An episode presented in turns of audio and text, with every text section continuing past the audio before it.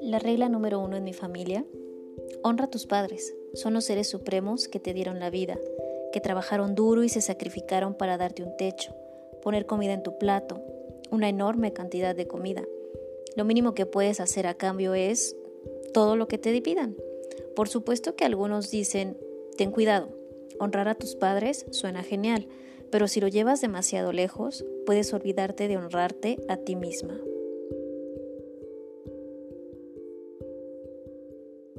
Hola, ¿qué tal a todas y a todos? Sean bienvenidos a este séptimo episodio de Secciones con Angie.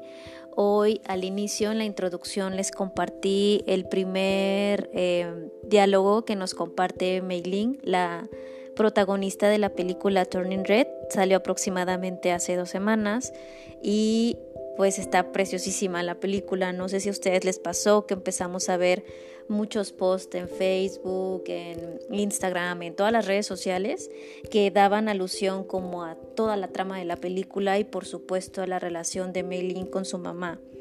Últimamente varias películas han tocado este tema de cómo las hijas de repente empezamos a cargar con todas estas expectativas o deberes familiares que en caso de no cumplirse nos pegan en la cuestión más vulnerable de nosotras, ¿no? incluso en la identitaria. Culturalmente las mujeres se nos enseña que tenemos que ser perfectas. Las mujeres son perfectas. Son las mamás perfectas, las hijas perfectas, las esposas perfectas, las estudiantes perfectas. ¿Por qué? Porque si una mujer no es perfecta, no es vista, ¿sí? Y por mucho tiempo esta cuestión de la invisibilidad eh, fue muy fuerte, ¿no? Si, si hablamos ya de movimientos sociales como el feminismo, es justo cuando buscamos ser vistas, seamos como seamos. Buscamos tener una voz porque todas somos diferentes, porque reclamamos que no existe un modelo de mujer específico, sino que todas podemos tener metas distintas, alcances diferentes e incluso intereses muy diversos. Algo que me gustó mucho de esta película es justo eso, que retrata muy bien la individualidad de todas las mujeres que aparecen en ella, desde la abuelita hasta Abby, ¿no? una de las amigas de Meglin. Cada una de las mujeres es muy diferente y eso da muestra de que incluso el cargar con las expectativas, el cargar con todas estas heridas de la infancia o familiares, eh, no impide que nosotros podamos decidir quiénes somos ni cómo nos expresamos. Claro que bueno, en el caso de la mamá de Meilin podemos ver cómo todo esto la oprime e incluso la lleva como a este borde del colapso, ¿no? Estar siempre atenta a los detalles, a que nada esté manchado, a que todo esté perfecto, a que todo funcione de la mejor manera, porque esa misma perfección que no encontramos en nosotras como en nadie, eh, la buscamos tener en lo que está a nuestro alcance. Y ella lo empieza a hacer en su hija, ¿no? Al empezarla a educar de esta manera, en donde ella pueda ser esta persona que se controle, que sea educada, que sea inteligente, que sea puntual, que sea responsable, que si bien son valores muy, este, valiosos, ¿no? Tal cual, son valores muy valiosos y, que pueden tener una repercusión muy positiva en la vida de Mei lo que hacen es que empiezan a mutilar su individualidad. Y justo en la etapa en la que ella se encuentra, que es la adolescencia, es cuando entra en todo este conflicto de quién soy, eh, qué tanto de mis papás yo quiero en mi vida y qué tanto de mis amigas, mi contexto, mi escuela, mis gustos también me definen como soy. La realidad es que todos somos únicos desde que nacemos, pero la familia y la cultura nos vierte de conocimientos, de aprendizajes, de un montón de cosas que nosotros de alguna manera empezamos como a masticar y poco a poco vamos este, digiriendo para decidir qué tipo de personas queremos ser. Las heridas de la infancia y, estas cuestiones familiares son algo que nos pesa mucho socialmente, porque esta idea de honrar a los padres mm, existe en todas las culturas. Se nos ha pintado que las familias son perfectas, que las familias son estas personas que te van a proteger, no importa qué suceda. Y si bien muchas familias son así, también la realidad es que existen familias que no son buenas para nosotros. Hay familias muy violentas, hay familias muy pasivo-agresivas, hay familias muy exigentes, hay familias en donde se nos rechaza eh, donde se nos aísla o se nos humilla o incluso anula como si no existiéramos. Y esas familias también existen y esos papás también existen. Entonces cuando romantizamos a los padres, lo único que hacemos es crecer con esta sensación de culpabilidad de que si yo no quiero a mis papás, muy probablemente la que sea la mala hija soy yo, cuando existe la posibilidad de que papá y mamá no hayan sido los mejores cuidadores primarios que nosotros tuvimos en nuestra vida, ¿sí? Si ustedes se dan cuenta, hay personas que se sienten más mm, apegadas a sus abuelitas, alguna tía, este, o alguna otra persona que estuvo al cuidado de ellas, porque el ser el cuidador primario no solamente es dar órdenes, ni tener expectativas, ni exigir, ni poner normas. Ser cuidador primario también es tener una crianza responsable y afectiva, es acercarnos cuando alguien necesita de nuestra ayuda, es poder proveer estos elementos emocionales para dotar de herramientas en un futuro a ese niño o a esa niña que estamos criando. Si bien yo no soy mamá, he tenido la oportunidad de trabajar este tipo de temas yo en terapia, ¿no? personalmente, y cuando trabajé la cuestión de mis heridas de la infancia, de mi niña interior, pude también encontrar, al igual que Meilin, a mi mamá y a su niña interior y darme cuenta que todas estas cuestiones y exigencias no solamente las viví yo a través de ella, sino que ella también las vivió a través de su mamá y así nos podríamos ir en toda la línea y en todo este linaje que nos pega a las mujeres de una manera tan específica. Cuando yo me reconcilio con mi niña interior, puedo encontrar también a esa adolescente o a esa niña que fue mi mamá, que estuvo asustada, que a lo mejor no vivió su menstruación de una manera como la mamá de Meglin la acompaña, que a lo mejor eh, no pudo tener un espacio en donde expresar sus dudas o que no pudo decir cómo se sentía. Y todo eso me hace empatizar con ella desde el punto de vista de mujer, ¿sí? Más que como hija o como mamá, puedo darme cuenta que todas, absolutamente todas, tuvimos una historia de cuando éramos niñas y que a veces eh, se nos hace como este corte, ¿no? O sea, llega la menstruación, llegan los 15 años y es como que, órale, ya eres una mujer. Y pues la verdad es que no nos convertimos en mujeres adultas solo por menstruar. Muchas de nosotras empezamos a menstruar cuando éramos niñas o prepúberes o adolescentes y eso no nos convertía automáticamente en mujeres adultas. Y cuando la sociedad hace este ritual o hace este tipo de manifestaciones, siento que en nosotras genera como esta mutilación de nuestra infancia, ¿no? Como que de repente nos tenemos que olvidar de las Barbies, de los juguetes, de los colores pastel, de todo lo que implique ser niñas, porque a la par que nosotras, entre comillas, pasamos a ser mujeres, la sociedad nos pinta que las mujeres adultas eh, se sexualizan, este, se visten de cierta manera, no les interesan las cosas de niñas, eh, se empiezan a interesar en los hombres, pero eso socialmente marca una diferencia abismal, ¿no?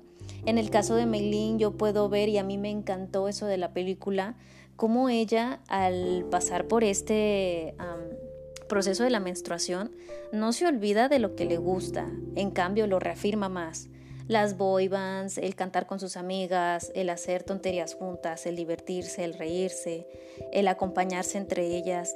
Y eso yo creo que fue algo que muchas niñas necesitamos o que muchas niñas a lo mejor no vivimos o algunas otras sí, pero que de haber podido decidir cómo vivirlo, tal vez hubiéramos elegido eh, tener este grupo de amigas como Meilin, ¿no? Y, y, encontrarnos en ellas y sentirnos acurrucadas en ese amor entre mujeres y también encontrarnos y vernos en ellas, porque todas en algún momento pasamos por este tipo de vivencia, como la menstruación, entonces todas podíamos tener como esta complicidad de saber qué pasaba por nuestras cabezas, por nuestra mente. Mm, a mí me gustaría invitarlas a hacer esta reflexión, ¿no? ¿Qué, qué tanto hemos olvidado a nuestra niña interior? Qué tan abandonada la tenemos a veces, qué tan olvidada eh, está, porque pareciera que de repente nos desprendemos de, de esa parte de nosotras cuando realmente vive ahí. Todas seguimos siendo la niña que fuimos. Y si de niñas fuimos tímidas, a lo mejor esa niña tímida sigue allá adentro. Si de niñas fuimos muy extrovertidas y juguetonas y platiconas, todavía, sigue, todavía seguimos siendo esa niña. Entonces, siento que en gran parte en este proceso de aprender sobre nosotras, de reafirmarnos como personas, de sentirnos visibles y de reclamar un lugar en donde sea que estemos, es importantísimo reconciliarnos con esa niña interior el salir a jugar con ella, el acompañarla, el comprarle su dulce favorito, el em, jugar con ella, el dejar que salga a hacer boberías, que no le tema la vergüenza ni al ridículo.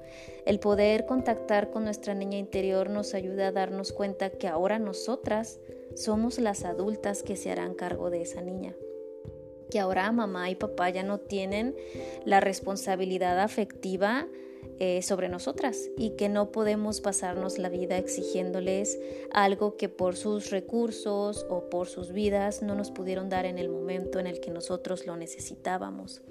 Y ojo aquí, no estamos justificando algún maltrato o alguna situación eh, negativa que hayamos vivido, pero en algún punto de nuestra vida tenemos que volvernos adultos y ese adulto se tiene que acordar de que ese niño vive dentro de uno, ¿sí?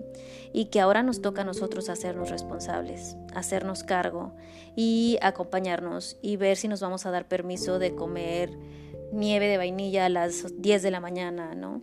Y ver en qué momentos de nuestra vida esa niña tiene que salir para volvernos a hacer sentir vivas, capaces, inteligentes, extrovertidas, introvertidas, como sea, como sea que hayamos sido, y nosotras poderle proveer todas esas necesidades afectivas que ella no tuvo. Parte de esa reconciliación con nuestra niña interior, eh, como si fuera un río, eh, desembocaría en el trabajo con mamá y papá, ¿no? A nivel terapéutico, o sea, que tanto yo estoy dispuesta a asimilar y aceptar que mamá y papá también me dieron lo que podían con lo que tenían, que hicieron su mejor esfuerzo eh, y sin romantizarlo, ¿no? sino sobre todo saber que también en el proceso en que yo iba creciendo y convirtiéndome en una niña, después en una adolescente, ellos también estaban creciendo, ellos tampoco dejaban de crecer.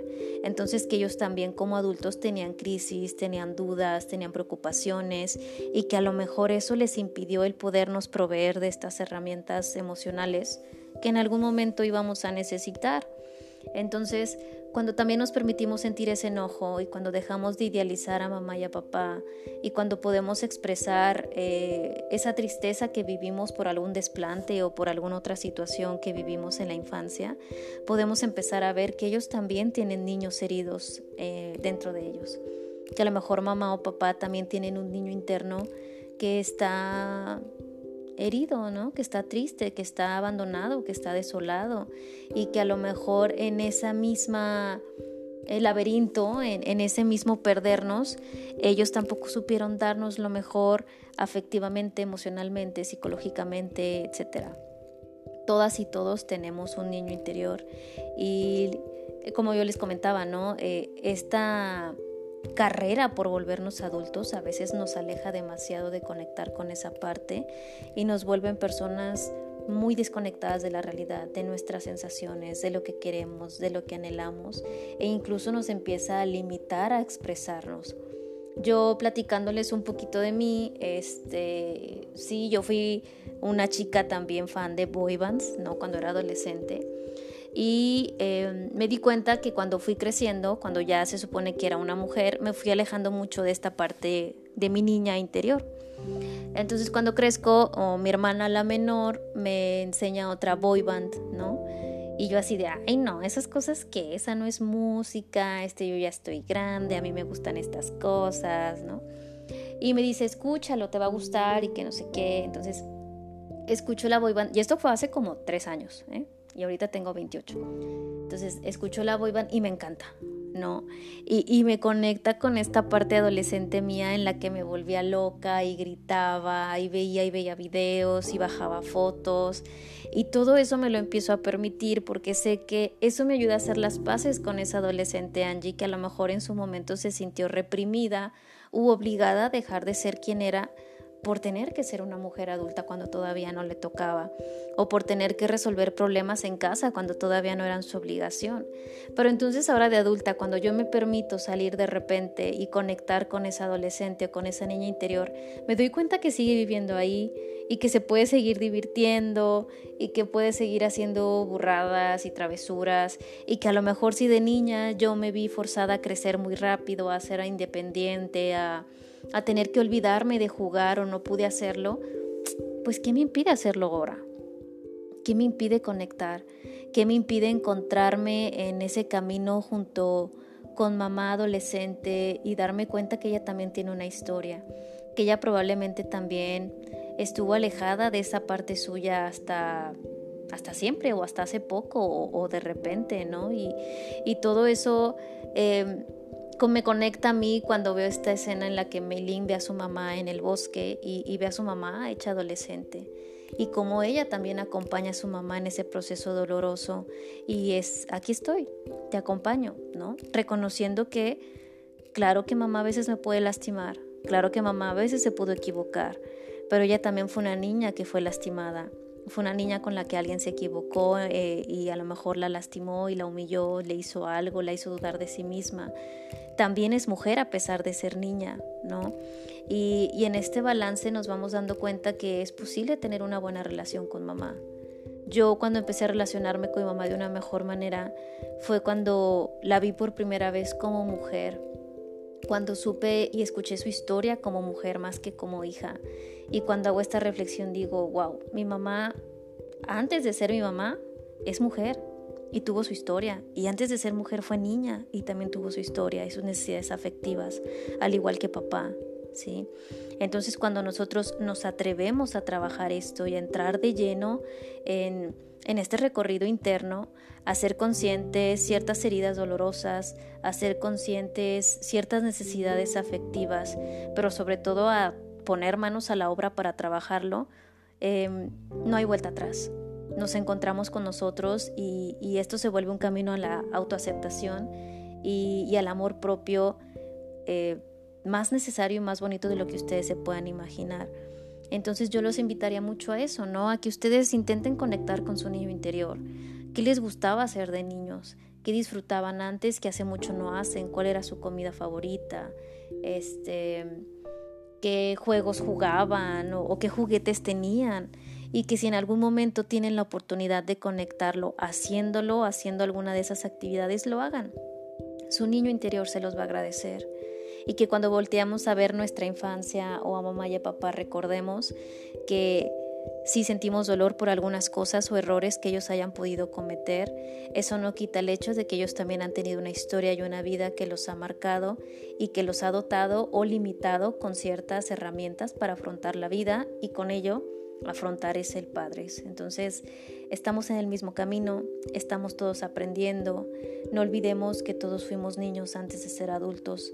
No olvidemos que nadie tiene un modelo de perfección auténtico ni real, porque es algo que no existe.